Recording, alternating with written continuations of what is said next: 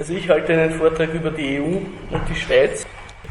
Ich habe vor, den Vortrag in die folgenden sechs Abschnitte aufzuteilen. Also erstens etwas zur Nation und Nationalismus überhaupt. Dann zum Grundwiderspruch der EU, Aufgabe von Souveränität, um Souveränität zu gewinnen. Dann drittens der Grund des Zustandekommens der EU, die Vereinigten Staaten von Europa sollten denen von Amerika den Rang ablaufen. Dann auch kurz als vierter Punkt die Stellung der EU zur NATO. Fünftens die Schweiz und die EU. Und sechstens, wie das in der Ideologie oder in der Betrachtung der Staatsbürger vorkommt. Die EU, die Schweiz, der Gegensatz zwischen Einzelstaaten und Staatenbund. Und auch dieser sehr künstliche, aber sehr gern strapazierte Gegensatz zwischen Weltoffenheit und Engstirnigkeit.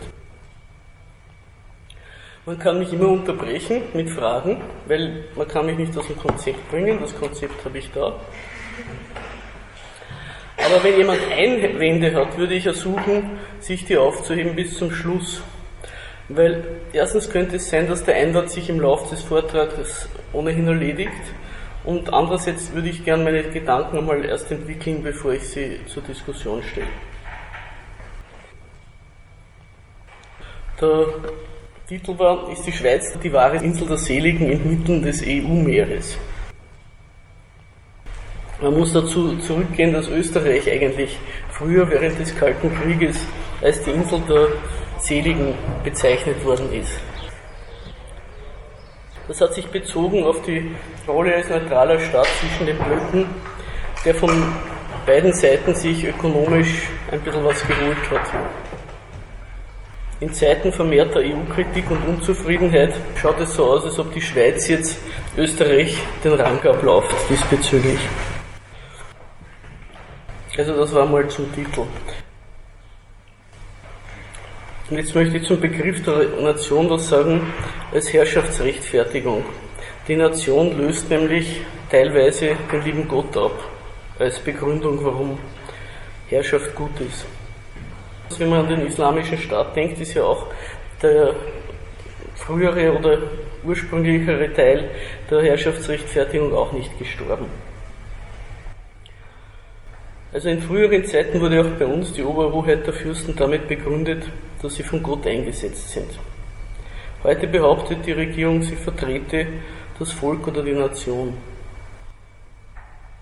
Ich will nicht dem nachgehen, was erfolgreicher ist, sondern was der Unterschied ist. Und das würde ich so formulieren. Die Nation ist hinterhältiger. Während bei Gott immer noch klar ist, der ist da oben und ich bin da unten. Also diese Einheit ist von mir räumlich und faktisch unterschieden. So soll bei der Nation eine sehr grundlegende Einheit zwischen dem Individuum und diesem Gebilde bestehen. Die Sprache, Volkstänze, jede Menge kultureller Hervorbringungen sollen als Beweis für die Existenz der Nation dienen und dann in der Verlängerung umgekehrt der Nation geschuldet sein. Als ob der Mensch nicht einmal den Mund aufbrächte wenn es die Nation nicht gäbe. Die Nation wird also in das Innere des Menschen versetzt, so als ob er schon den Keim des Staates in sich tragen würde. Grundlage der Vorstellung der Nation ist der reale, täglich erfahrene Staat mit all seinen Institutionen, Grenzen, Unterrichtswesen und so weiter. Aber in der vertretenen nationalistischen Sichtweise sieht es so aus, als ob diese ganzen Einrichtungen nur die Folge und der Beweis für die Existenz der Nation wären. Als Gegenbeispiel oder als ein Fall, wo sich diese Osttäuscherei so richtig blamiert, wird immer gern die Schweiz angeführt. Keine gemeinsame Sprache, sondern drei verschiedene und dann auch noch konstituierende Sprachen anderer Staaten also solche, die eigentlich vom Begriff der Nation her bereits besetzt sind. Man sieht aber an der Schweiz schon einerseits das sehr willkürliche Konstrukt der Nation, also wie da so getan wird, als käme die Staatsgrenze und das Parlament und der ganze restliche Schmarrn über etwas anderes zustande als über die politische Gewalt, beziehungsweise über den politischen Willen, der dieses Territorium beherrscht. Also einerseits blamiert sich diese Nationsangelegenheit in ihrer herkömmlichen Form an der Schweiz, andererseits sieht man aber auch, dass es nicht notwendig ist, dass man auch anders sich identifizieren kann mit dem Staat, als über diese herkömmlichen Sachen. Wenn Sprache und Sitten dergleichen nicht so ohne weiteres hergehen, dann tut es eben ein Schur, ein Wilhelm Tell und so weiter auch. Um die Einigkeit zu bebildern, aus der dieser Staat sozusagen natürlich herausgewachsen ist. Ich halte also die Nation für eine Erfindung. Sie dient verschiedenen gesellschaftlichen Akteuren. Politiker und Unternehmer profitieren davon, dass der Rest der Mannschaft brav mitmacht und ist für den Rest der Bevölkerung angenehm, weil er sie über ihre untergeordnete gesellschaftliche Stellung täuscht und ihnen die Möglichkeit bietet, sich zumindest ideell auf die gleiche Stufe zu stellen mit den einheimischen Eliten und sich über die anderen, die Fremden, erhaben zu fühlen. Jetzt ist eine relativ durchgesetzter Konsens, zumindest unter linken oder intellektuellen Menschen, dass Nationalismus schlecht ist. Aber was ist eigentlich der Nationalismus? Also, was ist er, was macht ihn aus und was gilt als Nationalismus? Man muss sich vor Augen halten, dass der allgemeine Sprachgebrauch da sehr einseitig ist. Nationalismus wird von seinen Gegnern immer bei den anderen entdeckt. Die schwingen Fahnen und hetzen gegen Ausländer oder überhaupt gegen Fremde. Der gute Bürger hingegen ist Patriot. Er weiß, was er an seiner Heimat hat, geht auch wählen und findet die Gleichberechtigung gut, solange sie nicht missbraucht wird. Er ist auch Kosmopolit, weiß also, dass auch andere Staaten und die Bürger fremder Staatsgewalten ihre Rechte haben. Vor allem ist der gute Bürger Demokrat und wirft denen, die er als Nationalisten definiert, vor, dass sie die Demokratie gefährden Prinzipiell erkennt aber der Gegner des Nationalismus oder Hurra-Patriotismus, wie er es in Abgrenzung zur wichtigen oder eigenen wahren Heimatverbundenheit nennt, das Prinzip des Staates an. Er findet es normal, dass alle Menschen irgendwelchen Gewaltmonopolen unterworfen sind und nur darüber überhaupt eine Existenzberechtigung haben. Deswegen haben sie ja dann auch universelle Rechte. Menschenrechte, die auf ihrem Bürgerstatus beruhen. Dieses bejahende Verhältnis zur Macht, das auch jeder Wähler einnimmt, der zur Urne schreitet, ist aber auch, so würde ich das sehen, ebenfalls Nationalismus. Weil zweitens die Grundlage all dessen, was der kritische Bürger seinen Landsleuten ankreidet, wenn er sich leicht angeekelt oder kopfschüttelnd von ihren offensiven Bekenntnissen zum eigenen Staat, zur eigenen Nation distanziert. Also er hält sich für den besseren Vertreter der Nation, der eben nicht so dick aufträgt mit seinem Bekenntnis. Der aufgeklärte und kritische Staatsbürger macht also ständig eine Scheidung in guten und schlechten Nationalismus, in Einheit nach innen und Abgrenzung nach außen und befürwortet das ein, das Erstere während er das andere, das Letztere, als unzulässig und primitiv einstuft. Das muss man immer bedenken, wenn man mit der Debatten mit dem Begriff Nationalismus konfrontiert ist. Also das war sozusagen einmal mein Beitrag zur Nation und Nationalismus. Was man verstehen muss, wenn, es darum geht, was jetzt weiter bei der EU abzuhandeln ist. Die EU hat nämlich einen Grundwiderspruch. Sie stellt dar die Konkurrenz imperialistischer Staaten zu einem gemeinsamen Zweck. Hier haben sich einzelne Staaten zu einem Staatenbündnis zusammengeschlossen. Aus dem, was man generell über den modernen Staat weiß oder was einem jeden Tag über die Nachrichten klargemacht wird, ist, dass er ständig versucht, sein Land und seine Leute zum eigenen Vorteil und dadurch notgedrungen zum Nachteil der anderen Staaten in der Konkurrenz zu benutzen. Und daraus ist klar, dass hier Gegensätze mit einer Klammer zusammengezwickt worden sind. Auf einen Teil der Souveränität wird verzichtet, Zölle grenzen sogar auf ein eigenes Geld, um dann als Teil eines großen Wirtschaftsraums, als Repräsentant eigener und fremder ökonomischer und politischer Potenz außerhalb der gemeinsamen Grenzen umso fester auftreten zu können und damit in der Konkurrenz nach außen Erfolge einheimsen zu können. Dieser Souveränitätsverzicht nach innen setzt natürlich die Konkurrenz zwischen den EU-Staaten nicht außer Kraft, sondern verschärft sie. Die Ergebnisse dieser 25 Jahre der Freiheit des Kapitals innerhalb der EU kann man ja heute betrachten. Sie werden einem täglich per Nachrichten ins Haus geliefert. Und damit in diesem Fall sind ja auch beide, sowohl die Gewinner dieser Konkurrenz als auch die Verlierer, Geschädigte. Weil diejenigen Staaten, deren Ökonomie es geschafft hat, sich auf Kosten der anderen zu bereichern, jetzt zu ihrem Verdruss müssen die für die Unkosten aufkommen, die das der Gemeinschaft verursacht. Da ist jetzt angebracht, einmal sich auf den ökonomischen Gehalt und den Zweck einzulassen, zu dem dieses Staatenbündnis überhaupt gegründet worden ist. Der Gegenstandpunkt, das ist eine politische Vierteljahreszeitschrift aus München, der hat zur Gründung der EU, also ich beziehe mich jetzt bei Gründung der EU auf das, was in Maastricht gegründet worden ist und wo dann festgestellt worden ist, die Maastricht-Kriterien, die freien Grenzen, der freie Zahlungsverkehr, Güterverkehr und so weiter. Also aus Anlass dieses nochmaligen Gründungsaktes wurde dieser Artikel verfasst und sich einmal die ganze Geschichte der EU, EG, Montanunion und so angeschaut. Zitat geht so. Mit den römischen Verträgen von 1957 begannen Frankreich, die BRD, Italien und die Benelux-Staaten damit aus Europa einen Superstaat zu machen. Das wussten sie damals wahrscheinlich nicht. Da weist dieser Artikel oder dieses Zitat auf was Wichtiges hin.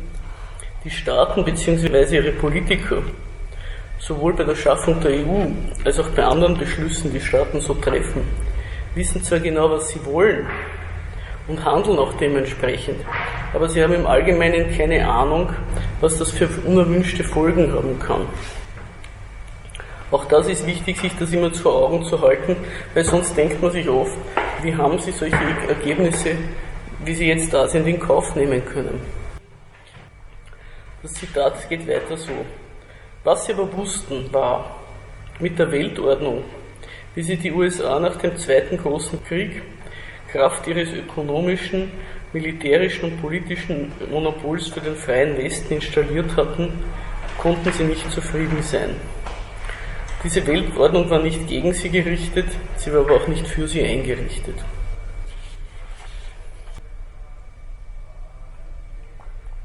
Die europäischen Staaten waren dabei als eine Art Beifahrer oder Turmfortsatz der Weltmacht Nummer 1 eingerichtet und das hat den Mächten des alten Kontinents überhaupt nicht geschmeckt.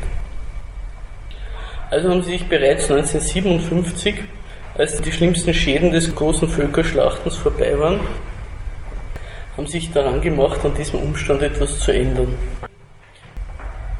Benelux-Staaten waren sogar noch früher dran, also das gilt sozusagen als die Ur-EU. Also die Exilregierungen der Benelux-Staaten haben sich bereits noch während des Zweiten Weltkriegs eine Zollunion und ein Staatenbündnis ausgemacht, um ihre Kleinstaatsmickrigkeit irgendwie durch Zusammenschluss aufzubessern. Die EU war also von Anfang an ein Versuch, durch Zusammenschluss die wirtschaftliche Potenz zu erhöhen und den USA die Stirn bieten zu können. Dafür sollten die europäischen Kapitale durch Abbau von Behinderungen aller Art fit gemacht werden.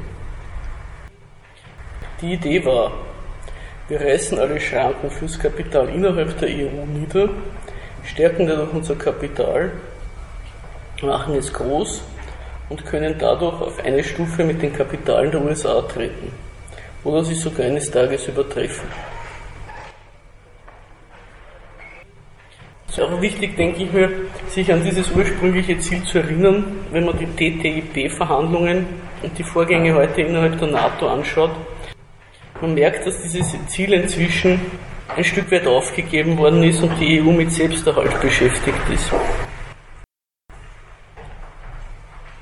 Was dabei bei der Gründung zu einem Kauf genommen wurde, war der Umstand, dass innerhalb der EU die schwächeren Kapitale untergehen müssen.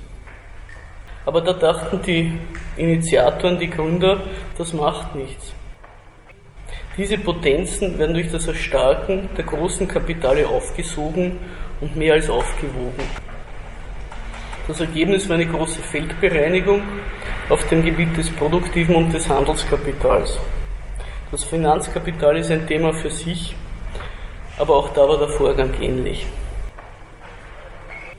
Es gibt inzwischen einen Haufen großer Kapitale in der EU, die absolut weltmarktkonkurrenzfähig sind und auch zum Teil das japanische und Teile des US-Kapitals aus der EU vertrieben haben. Aber auf der anderen Seite gibt es jede Menge brachliegende Landstriche in der EU, in Südeuropa, in Osteuropa, auf dem Balkan, ja sogar in Deutschland selber. Die Wirtschaftsleistung als Ganzes ist dadurch nicht in dem Maße gewachsen oder teilweise sogar zurückgegangen und die Zahlungsfähigkeit erst recht. Dadurch schrumpfen die Märkte innerhalb der EU und aufgrund der globalen Krise kann auch kaum Ersatz gefunden werden außerhalb der EU. Die EU als Ganzes bringt daher derzeit kein Wachstum, das heißt keine flächendeckende Kapitalakkumulation zustande. Und die ganze Idee des durch Zusammenschluss erstarkenden Wirtschaftsraums, der die USA an die Wand fährt, ist mehr oder weniger vorbei. Deswegen gibt es auch die Verhandlungen rund um das TTIP, wo noch einmal ein Versuch gestartet wird, diese Niederlage in einen Sieg zu verwandeln. Also noch einmal einen Versuch zu unternehmen, durch ebenfalls wieder Aufhebung von Zollschranken das amerikanische Kapital in den Hintergrund zu drücken. Vielleicht gibt es da noch Interesse, darüber zu diskutieren. Ich mache jetzt weiter noch über die Rolle der NATO. Es ist nämlich eine Absurdität, ein bisschen in der imperialistischen Konkurrenz zwischen EU und USA. Die EU wollte sich also seinerzeit gegen die USA positionieren und das mit ökonomischen Mitteln. Das Paradoxe dabei ist, dass die imperialistische Konkurrenz immer auch mit der Gewalt der Waffen stattgefunden hat und stattfindet, auch wenn diese nicht eingesetzt werden. Jeder Staat hat traditionell seine Gewaltmittel, mit denen er seine Stellung gegenüber seinesgleichen halten und behaupten und verbessern will. Das Kapital kommt immer entweder im Schlepptau oder als Vorbote der Kanonenboote. Die EU hingegen hat sich den Spaß erlaubt, bin jetzt etwas zynisch, das gebe ich zu, ihre wirkliche Gewaltdrohung von dem Staat erledigen zu lassen, gegen den sich dieses ganze EU-Projekt richtet. Die EU wollte die USA niederkonkurrieren während sie sich gleichzeitig der militärischen Gewalt der USA bedienen wollte oder bedient hat für die Aufsperrung der ganzen Welt. Muss sich das einmal vor Augen halten. Die EU-Staaten, zumindest die sogenannten Alten, also Deutschland, Frankreich, Italien und die Benelux-Staaten, haben doch glatt gesagt, ihr habt zwar eure Stützpunkte überall und seid uns militärisch haushoch überlegen, aber über die Ökonomie machen wir euch fertig. Das ist einerseits eine ziemliche Frechheit, es war andererseits auch etwas naiv, weil letztlich, so meine ich, entscheiden immer die Waffen. Das gilt übrigens auch für die Zukunft der EU, nämlich deswegen, weil viele Staaten inzwischen mit oder ohne Hilfe der USA hochrüsten oder das zumindest ankündigen. Und es durchaus denkbar ist, dass wenn die Gegensätze schlagend werden, dass diese Waffen auch einmal gegeneinander eingesetzt werden. Wenn die ohnehin brüchige Einheit der EU einmal endgültig die EU auflöst. Also das war einmal die EU. Jetzt komme ich einmal zur Schweiz. Die Schweiz hat nie die EU-Mitgliedschaft angestrebt, Und das ist aus der Staatsräson dieses Landes auch durchaus verständlich. Sie hat sich nämlich immer von den Gegensätzen innerhalb Europas ferngehalten und gleichzeitig gerade damit ihre Erfolge eingefahren. Sie war ein neutrales Territorium, über das die anderen Mächte sowohl in Frieden als auch wenn sie Krieg geführt haben, ihre Geheimdiplomatie, ihre Handelsströme und ihre Geldgeschäfte abgewickelt haben. Sogar die Arbeiterparteien vor der Oktoberrevolution. Die Schweiz hat sich also dadurch ausgezeichnet immer und baut auch ihren Erfolg darauf auf, dass sie sich herausgehalten hat. Aus allen. Aus Kriegen, aus imperialistischen Gegensätzen, aus revolutionären Strömungen und gleichzeitig überall mitgenascht hat. Bezüglich der EU gibt es zwar innerhalb der politischen Elite einen Konsens, aber auch Kritik. Die Kapitalfraktionen, so wie ich das mitkriege, sind gespalten. Das produktive Kapital täte es lieber sehen, wenn die Schweiz ein Teil der EU wäre, weil sie, also ihre Manager und Aktionäre, sich bessere Chancen ausrechnen, wenn die Schweiz der EU beitreten würde. Aber das Finanzkapital und auch viele andere Sparten, das Handelskapital, die Landwirtschaft und so weiter wollen davon nichts wissen. Sie rechnen sich dadurch keine Chancen aus. Sie sehen das so, dass von ihrem Interesse her ein EU-Beitritt schädlich wäre.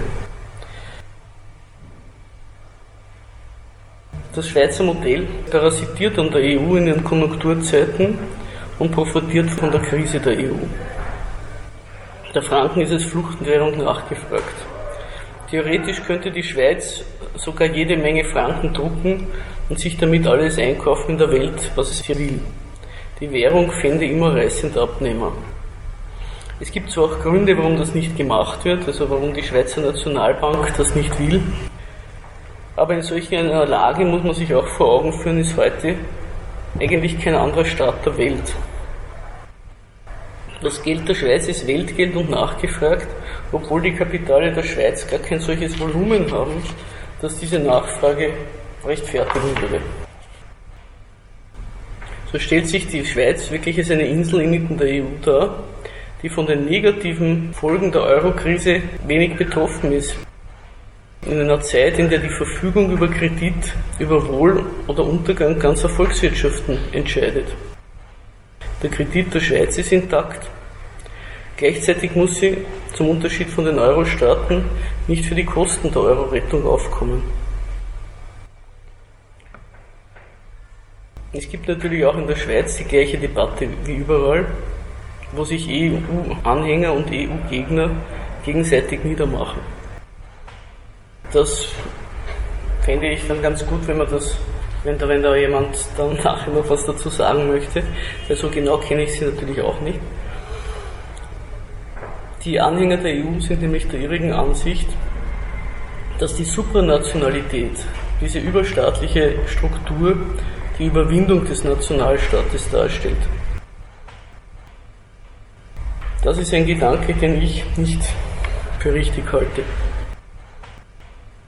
In dieser ideologischen Besprechung, also parteilichen Besprechung des Gegensatzes stellen sich die Anhänger der EU als weltoffen dar, als tolerant und die anderen, ihre Gegner, die Nationalisten, als engstirnig.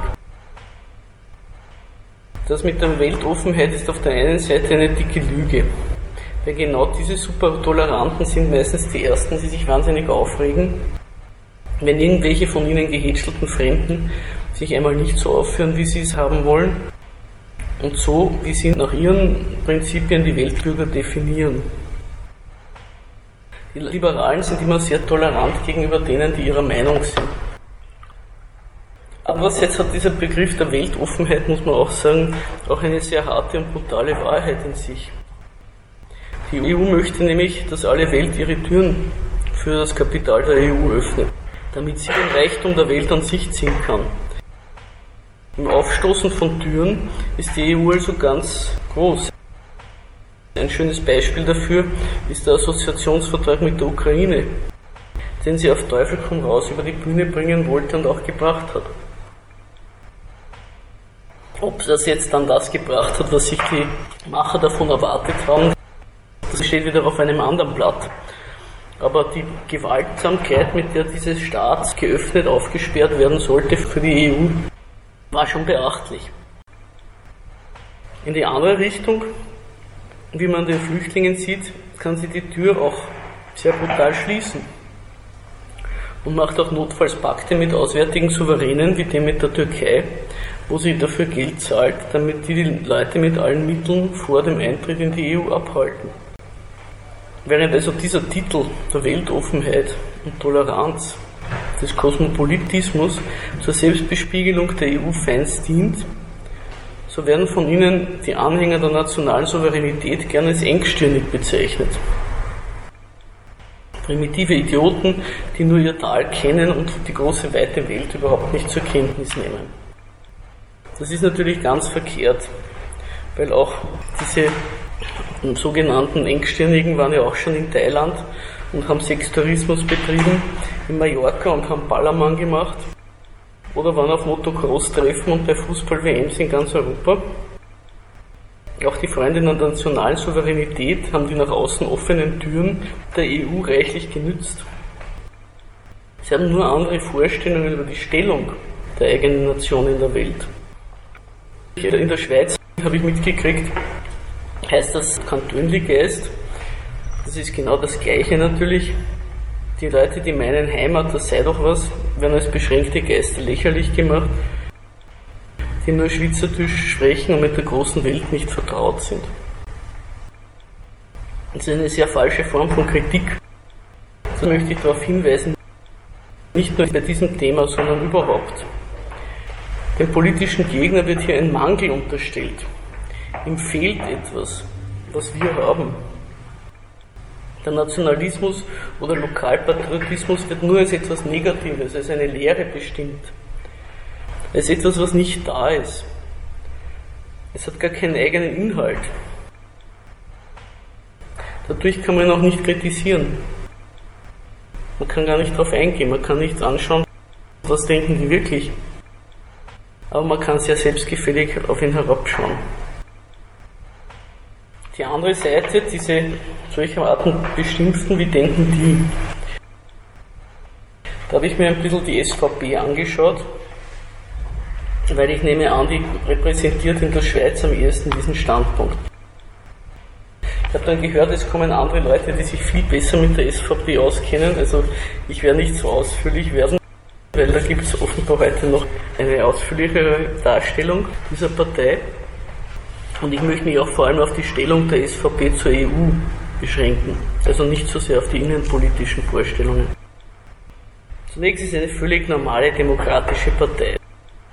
Sie will an die Macht, um den Kapitalismus in nationaler Form zu betreiben. Und da ist sie nicht besser und nicht schlechter als der Rest. Die SVP hat 1992 den Beitritt der Schweiz zur erweiterten EWG dem europäischen Wirtschaftsraum verhindert.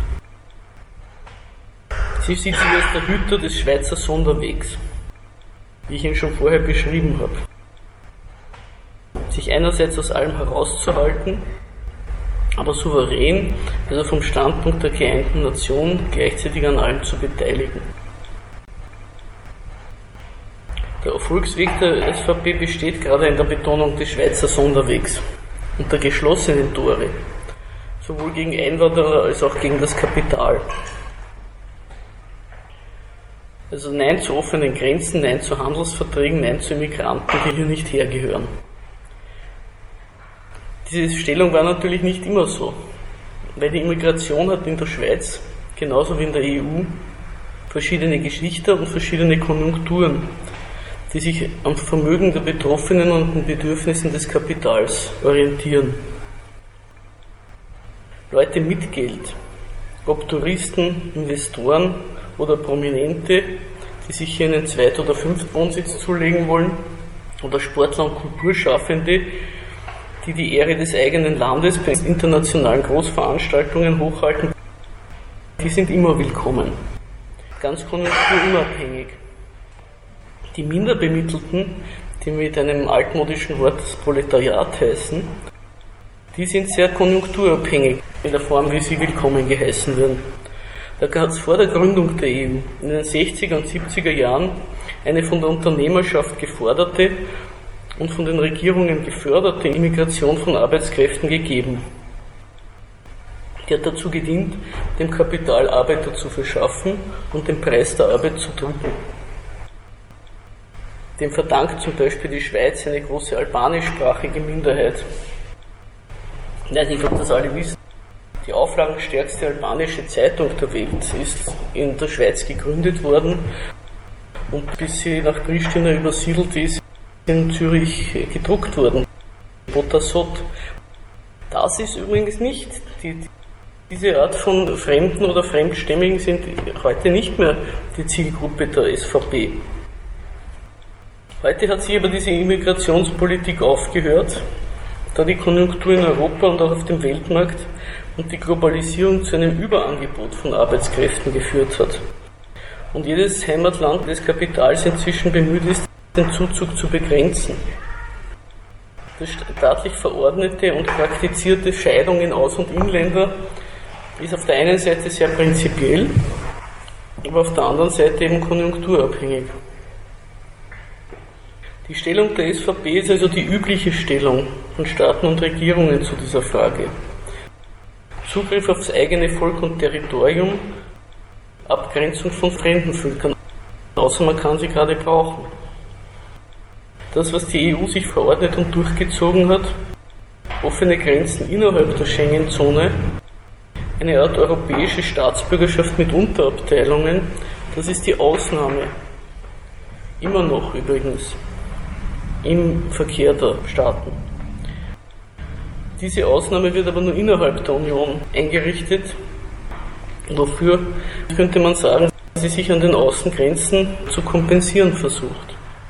Mit Zäunen und so weiter und Frontex und allem, ähnlich dem, was die USA schon seit Jahrzehnten betreibt, um sich gegenüber Mexiko abzuschotten.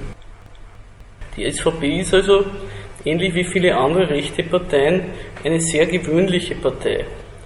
Man kann sagen, da wird Klartext gesprochen und der Bürger weiß, woran er ist. Es ist also eher Misstrauen angebracht, würde ich sagen, wenn Politiker auf humanitär machen, wie die Frau Merkel im vorigen Sommer, als sie angefangen hat, die Flüchtlinge hochoffiziell willkommen zu heißen. Da muss man sich sofort fragen, was hat die vor? Bei den europäischen Rechten, also innerhalb der EU, gibt es inzwischen übrigens interessante Entwicklungen. Vor zwei Monaten habe ich ein Flugblatt der Identitären in die Hand bekommen.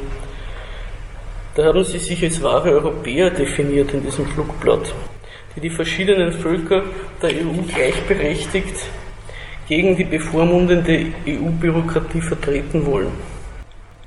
Und fast gleichzeitig hat der Sprecher der ungarischen Jobbik, Gabor Wona, verkündet, dass sich die Jobbik von ihrer Anti-EU-Position verabschieden und innerhalb der EU für ihre Reform wirken wollen. Also zwei Gruppen von Nationalisten haben sich hier ebenfalls für den Supranationalismus entschieden, was zu denken geben sollte. Erstens, weil der Gegensatz zwischen Einzelstaat und Staatenbund in dieser Stellung wieder auftaucht. Auch die Kritiker auf der rechten Seite können sich der Erkenntnis nicht entziehen, dass ihr Staat als Teil der EU einfach mehr hermacht und sich ein Ausscheiden aus ihr gar nichts leisten kann. Zweitens, weil mit dem Bekenntnis zur EU natürlich dieser Gegensatz überhaupt nicht erledigt ist, sondern weiterhin besteht und weiterhin auf ihm herumgeritten wird. Noch einmal möchte ich auf die Politik der EU gegenüber der Türkei hinweisen. Das war ein deutlicher Merker. Hat zwar nichts mit der Schweiz zu tun, aber wirft ein bezeichnendes Licht darauf, wie sich die Interessen der EU und ihre Selbstdarstellung manchmal widersprechen. Oder schärfer ausgedrückt, wie die ganzen schönen Prinzipien sofort über Bord geworfen werden, wenn sie dem Interesse der EU auf Selbsterhalt oder auf Abschottung widersprechen. Meine Zusammenfassung ist, und das wollte ich eigentlich versuchen darzustellen, die EU ist nicht die Überwindung des Nationalstaates, schon gar nicht des Staates, wie das ihre Anhänger gerne behaupten, sondern sie beruht auf den Nationalstaaten, sie bezieht sich auf die nationalen Ambitionen und sie bekräftigt sie. Die einzelnen nationalen oder rechten Parteien, die Front National, die FPÖ, Flamsch, Block und wie die alle heißen mögen, die stehen nicht im Gegensatz zur EU, sondern sie sind das Ergebnis der EU-Politik. Seid ihr alle meiner Meinung, habe ich was falsch gemacht?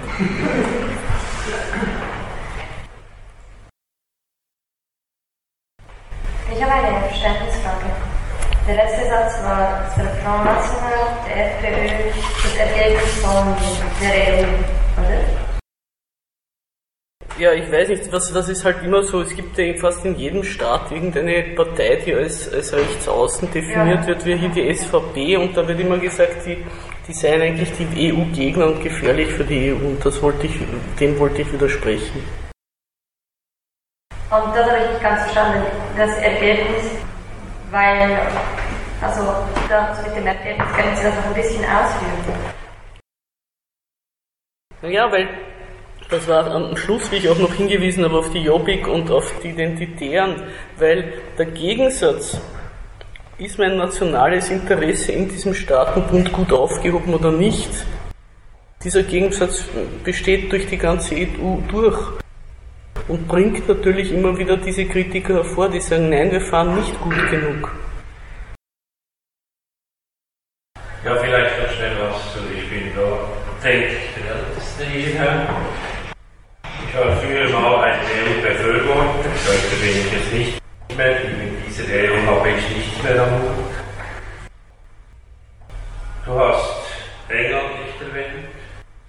Wenn die Jungen in England abstimmen hätten dürfen, nur die Jungen, dann wir bis 35, 40, wäre der Brexit nicht passiert. Die haben ja abstimmen dürfen, die hat ja niemand abgehalten, die sind einfach nicht hingegangen weil sie es nicht ja, interessiert hat. Wenn nur die Jungen abgestimmt hätten, wäre der Brexit nicht passiert. Ich würde sagen, in England und in anderen Staaten herrscht sehr wahrscheinlich immer noch die Meinung, oder nicht die falsche Meinung, dass für die Jungen die EU etwas bringt. Was wir dann kämpfen müssen, dieser unzeitlichen Masseneinwanderungsinitiative sind unsere bilateralen Beträge flöten gehen in der Schweiz. Was passiert dann mit der Jugend? Das will ich damit sagen. Also die Jugend, ich bin kein EU-Befürworter, für die Jugend in den EU-Ländern bringt natürlich die EU Vorteile. Zu England kann ich jetzt nicht viel sagen, weil darauf habe ich mich nicht vorbereitet. Aber erstens einmal hätten sie, wären sie Hedito und Varito. Das bringt nichts für die politische Analyse. Da wird immer behauptet, wäre doch alles anders gelaufen, wäre der Brexit nicht passiert. Ich weiß nicht, wo das hinführen soll. Was die Jugend betrifft und den Austausch innerhalb der EU, muss ich sagen, ich bin aufgewachsen in einer Zeit, wo Österreich nicht bei der EU war. Es hat mich niemand davon abgehalten, in andere Länder zu reisen.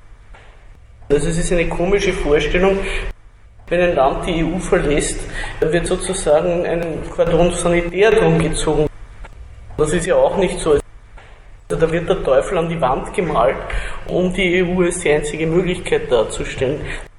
Das sind aber alles Darstellungen. Was der Brexit jetzt wirklich bringen wird, ökonomisch oder politisch, das ist erst auszustreiten. Aber dass die Jugend immer so für die EU ist und die Alten gegen die EU, das halte ich ein bisschen für eine Medienpropaganda. Abgesehen davon, dass das natürlich auch völlig absieht von den Gründen, äh, wo, warum sich manche dafür und manche dagegen entschieden haben beim Brexit. Also das ist jetzt wieder eine andere Abteilung, aber wie gesagt, da möchte ich mich nicht äußern, weil da habe ich, auf das habe ich mich nicht vorbereitet.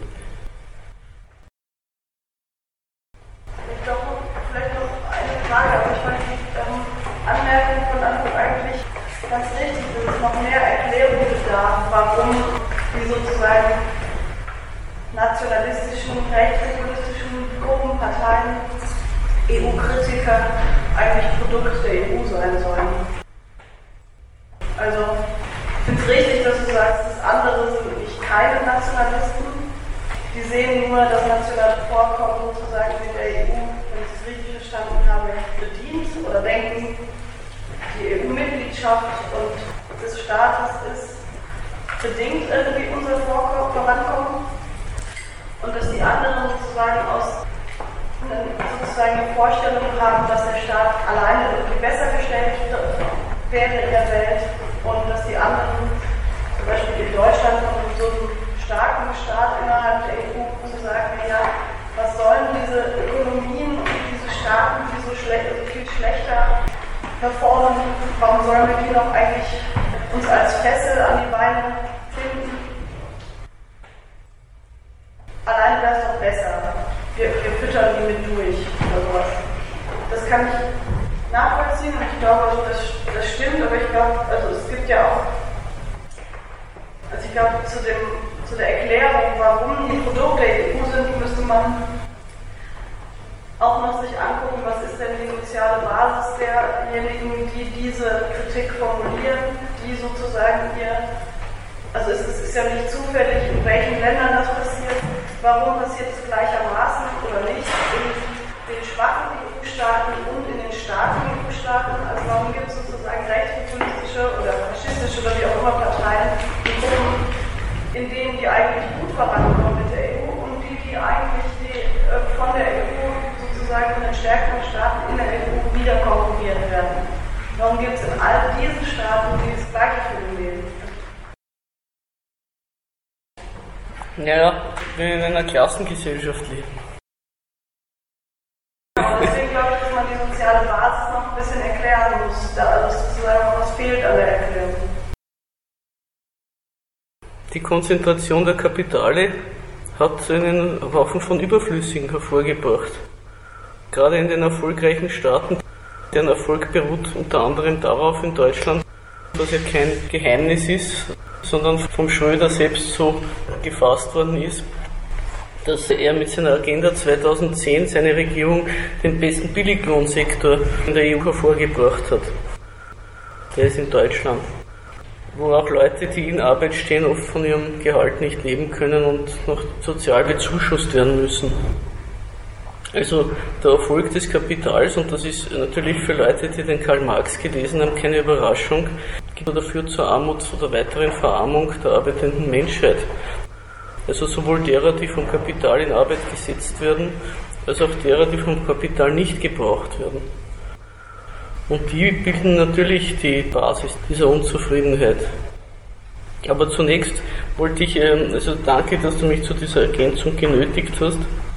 Aber natürlich wollte ich auch darauf hinweisen, der Gegensatz an und für sich, dass der Nationalstaat ja die Leute, die als Staatsbürger, als Nationalisten meinen, ihr Staat muss für sie sorgen, das ist dem vorausgesetzt. Gerade auch die Geschädigten sind dieser Ansicht. Das finde ich ja irgendwie das Absurde und das, was man den Leuten abgewöhnen sollte. Dass immer, wenn sie geschädigt sind in diesem Gesellschaftssystem, sie sich gerade an diejenige Gewalt wenden, die ihnen das verordnet und sagen, du bist dafür da, zuständig eigentlich, äh, mir meine Existenz zu garantieren. In diesem Gegensatz ist, wenn Sie sich einmal auf das einlassen, auf diese positive Stellung zur eigenen Macht innerhalb des EU-Gegensatzes, Einzelstaaten und Staatenbund, gibt es auch diese zwei Stellungen der Nationalisten. Die einen sagen, wir fahren mit dem Staatenbund besser, die anderen sagen, unser Staat hat zu wenig Gewicht in der Welt. Aber das Interessante ist eben, dass sogar die Gegner, die meisten Gegner, auch in Österreich die FPÖ, nicht mehr aus der EU austreten wollen. Das war vielleicht einmal vor dem EU-Beitritt eine Propaganda und die Jobbik waren die längste Zeit, haben wirklich sehr gegen die EU gehetzt und das als modernen Kolonialismus bezeichnet und sagen jetzt auch, nein, das können wir uns eigentlich, das kann sich Ungarn nicht leisten. Aber ist das nicht logisch? Also ich meine, es ist sehr leicht, die EU zu kritisieren, weil es doch immer noch ein abstraktes Gebilde ist für die meisten Menschen. Es wird niemand irgendwelche rechtspopulistischen Parteien in allen möglichen Staaten geben, die ein Feindbild. Also meines Erachtens ist es eben nicht unbedingt ein Ergebnis, dass es diese Parteien gibt und sie ihre Kritik formulieren, sondern es ist mehr eine Instrumentalisierung, dass man die EU einfach benutzt, um ein gewisses Geltungsbedürfnis auszuwählen. Ja, aber wieso eignet sich die EU dafür? Also es werden ja auch wechselweise nicht nur die EU, sondern auch die Immigranten und korrupte Politiker. Also es gibt ja immer wieder alle möglichen Erklärungsangebote, warum die Klassengesellschaft denen, die nichts haben, schlecht tut. Das sind halt nicht die richtigen Erklärungen. Und die verfangen nur deswegen, weil die Leute an ihren Staat glauben. Das ist die erste und wichtigste Ideologie, die man jemanden ausreden muss.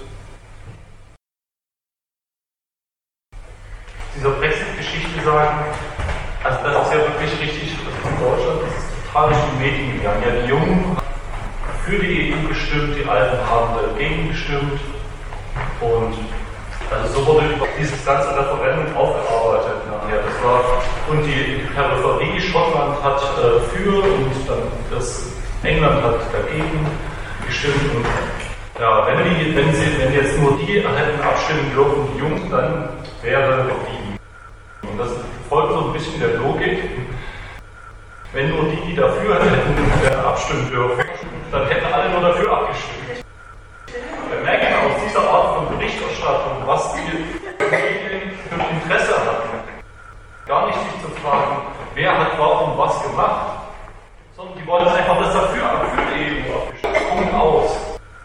Die Berichterstattung davor hat sich auch überhaupt nicht damit beschäftigt, was ist die EU und was bedeutet sie für die Leute.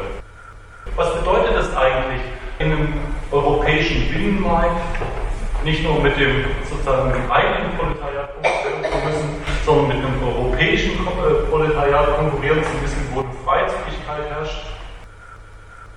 Was bedeutet das eigentlich, so ein Programm, wo, man, wo das eigene Kapital sich mit dem kompletten europäischen Kapital messen muss, weil es für diese Konkurrenz gesetzt wird? Bedeutet das eigentlich für mich als britischen Working Class Typ? Das wurde, sondern die EU sollte man sich vorstellen als da kann man schön Auslandssemester machen in Berlin oder Paris. Man kann um, so junge Leute, es wurde so vorgestellt als, ja, das sind so Globetrotter und man kann schön Urlaub machen, ohne dass man sich einen Pass beantragen muss. Und das bedeutet EU jetzt nun wirklich nicht für die, für die Menschen hauptsächlich. Und die haben auch einen ganz anderen Grund als das. Und diese Fragen, die da gestellt wurden, also ich finde das mit der Jugend ist wirklich die absurdeste Variante, die den Blick verstellt, auf was ist die EU. Und dann merkt man auch, was die Medien eigentlich für eine Rolle gespielt haben in diesem Stück. Die haben nicht aufgeklärt, was das, um was es sich handelt. Dann hätten die Leute nämlich in Großbritannien auch nicht gesagt, ach, ich wusste eigentlich gar nicht, über was ich da abgestimmt habe, jetzt ärgere ich mich. Ja, offenbar wurdest du da nicht drüber informiert. Wurdest da, wurdest da anders, solltest dir da anders so Gedanken machen. Also ich weiß nur, die kontinentalen Medien haben alle gesagt, ja, der Brexit wird zwar knapp ausgehen, aber wird schon für die EU ausgehen. Und wie ich gelesen habe, dass die Sun, das englische Boulevardblatt, sich für den Brexit ausgesprochen hat, habe ich mir gedacht, okay, die Sache ist, ist beschlossen. Und ich habe recht behalten. Also die Rolle der Medien, das ist klar. Also die Darstellung des Brexit war unter jeder Sau, sowohl vorher als auch nachher. Aber da ist der Brexit leider auch keine Ausnahme von den anderen aktuellen Themen. Also wenn ich denke, was unter Griechenland-Krise alles verzapft worden ist. Zu deinem Einwand zurück, ne? da ist es auch nur darum gegangen, wer ist schuld. Sind die Griechen faul, sind die Politiker korrupt, sind die Deutschen böse? Aber was der Euro ist, was der Kredit ist, was eine Gemeinschaftswährung ist, was das heißt, wenn ein Land kein eigenes Geld hat, das war überhaupt kein Thema. Das ist aber das Wichtige, worauf man schauen muss. Verhandlung dieses Brexits äh, seitens der Medien, ich fand das auch erschreckend, wie vormals linke oder aufklärende Medien, auch in der Schweiz gibt es die Rotz, die hat, da sich drei Seiten so gewidmet und ich fand es wirklich krass, wie so äh, von ihr aus der Tenor kam. Total schade, da, wird jetzt die, da steigt jetzt einer der größten Länder aus der EU aus und gefährlich ist Europa. Also wie aus linke aufklärende Medien darüber gesprochen haben, dass das eigentlich ein bisschen sehr schade ist, weil sich jetzt sozusagen dieses Projekt zerlegt. Und eigentlich ist das die EU eine schöne Sache. Und die haben auch, diese Aufklärung, ich glaube, das ist wichtig, dass man sieht, die EU gar nicht eine Überwindung von Nationalismus ist, sondern gerade die Zusammenführung von verschiedenen Nationen, wie du es auch gesagt hast, als noch kräftigeres Bündnis gegen Amerika, China, die großen Blöcke halt. Da hat sich wirklich ein Weltmachtblock zusammengeschlossen, aus Nationen, die weiterhin Nationen bleiben und dann natürlich auch als Nationen weiterhin kalkulieren. Ich fand das eben so, so wahnsinnig, die EU immer damit, damit gleichzusetzen, ja, das ist doch mal ein Schritt hin zu, dann lösen sich langsam diese ekligen Nationalstaaten Und das, was, also was du, glaube ich, auch gesagt hast, das kommt, geht ja auch total unter, was das eigentlich für die Leute heißt. Diese verschärfte Konkurrenz am Arbeitsmarkt, den Unternehmen, wird schon ein ganzes Land wird schon niederkonkurriert, Griechenland, also vom, vom deutschen Kapital. Sieht da so aus. Und die Merkel läuft rum und gibt damit an, dass es jetzt in Deutschland einen Niedriglohnsektor gibt und empfiehlt allen europäischen Staaten, Niedriglohnsektoren einzurichten. Die Franzosen ziehen jetzt nach.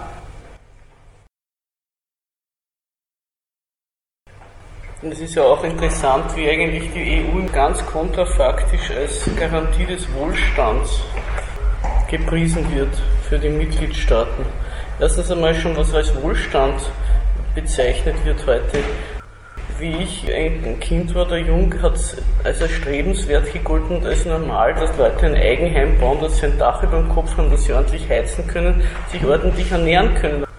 Heute gilt das als wahnsinniger Wohlstand. Und das ist auch noch so verlogen angesichts dessen, dass zum Beispiel in Ungarn diesen Winter wieder 200 Leute erfroren sind, weil sich die meisten alten Leute im Winter fragen müssen, heizen oder essen. Das ist nach Ungarn, was Statistiken führt. Rumänien und Bulgarien führen darüber keine Statistiken. In Bulgarien lebt die Hälfte der Menschen unter der Armutsgrenze. Das Baltikum ist ein Armenhaus. Und das wird alles irgendwie so also wenn man darüber redet mit EU-Anhängern, unter Intellektuellen sind halt die EU-Anhänger mehr, da wird mir dann immer vorgehalten, die wären ja ohne EU noch ärmer. Das ist dann immer die Art und Weise, wie diese Verarmung und Verelendung an den Rändern der EU gerechtfertigt wird.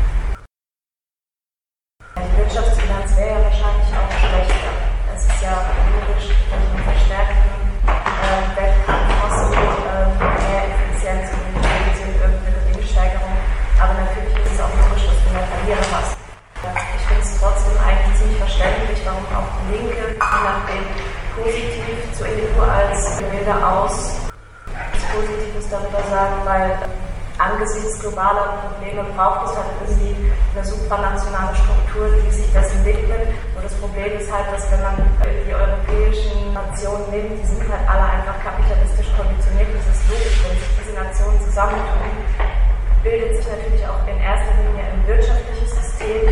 In dem Sinne wird es einfach völlig falsch ausgelegt. Aber eigentlich die Idee von einer supranationalen Struktur ist nicht unbedingt verkehrt, auch von einer linken Perspektive her. Einfach die Auslegung, wie sie jetzt getätigt wird, ist natürlich eine Katastrophe, eine soziale Katastrophe. Du kannst dir aber nicht einfach irgendwas Tolles in der Nation vorstellen, das überhaupt nicht, das wirklich kontrafaktisch ist und dann sagen, eigentlich, wenn sie überhaupt anders wäre, dann wäre es was Gutes und dann wäre auch das Projekt was Gutes. Logisch, aber Wenn wir jetzt wäre, dass man als versucht, so ein Modell zu unterstützen, dann eigentlich wäre es ein gemeinschaftliches Modell aufzubauen, einfach nicht auf einer wirtschaftlichen Ebene. Die EU ist doch einmal ein Zusammenschluss kapitalistischer Nationen und das haben sie sich ja auch hineingeschrieben in ihre Gründungspapiere, warum sie das machen. Damit sie sich wirtschaftlich stärken durch die Zusammenarbeit gegen außen, um als Block in Konkurrenz treten zu können mit der Weltmacht. Das ist ja kein Geheimnis und das ist auch nicht etwas, was einfach passiert ist. Während sie eigentlich ganz was anderes vorgehabt hätten.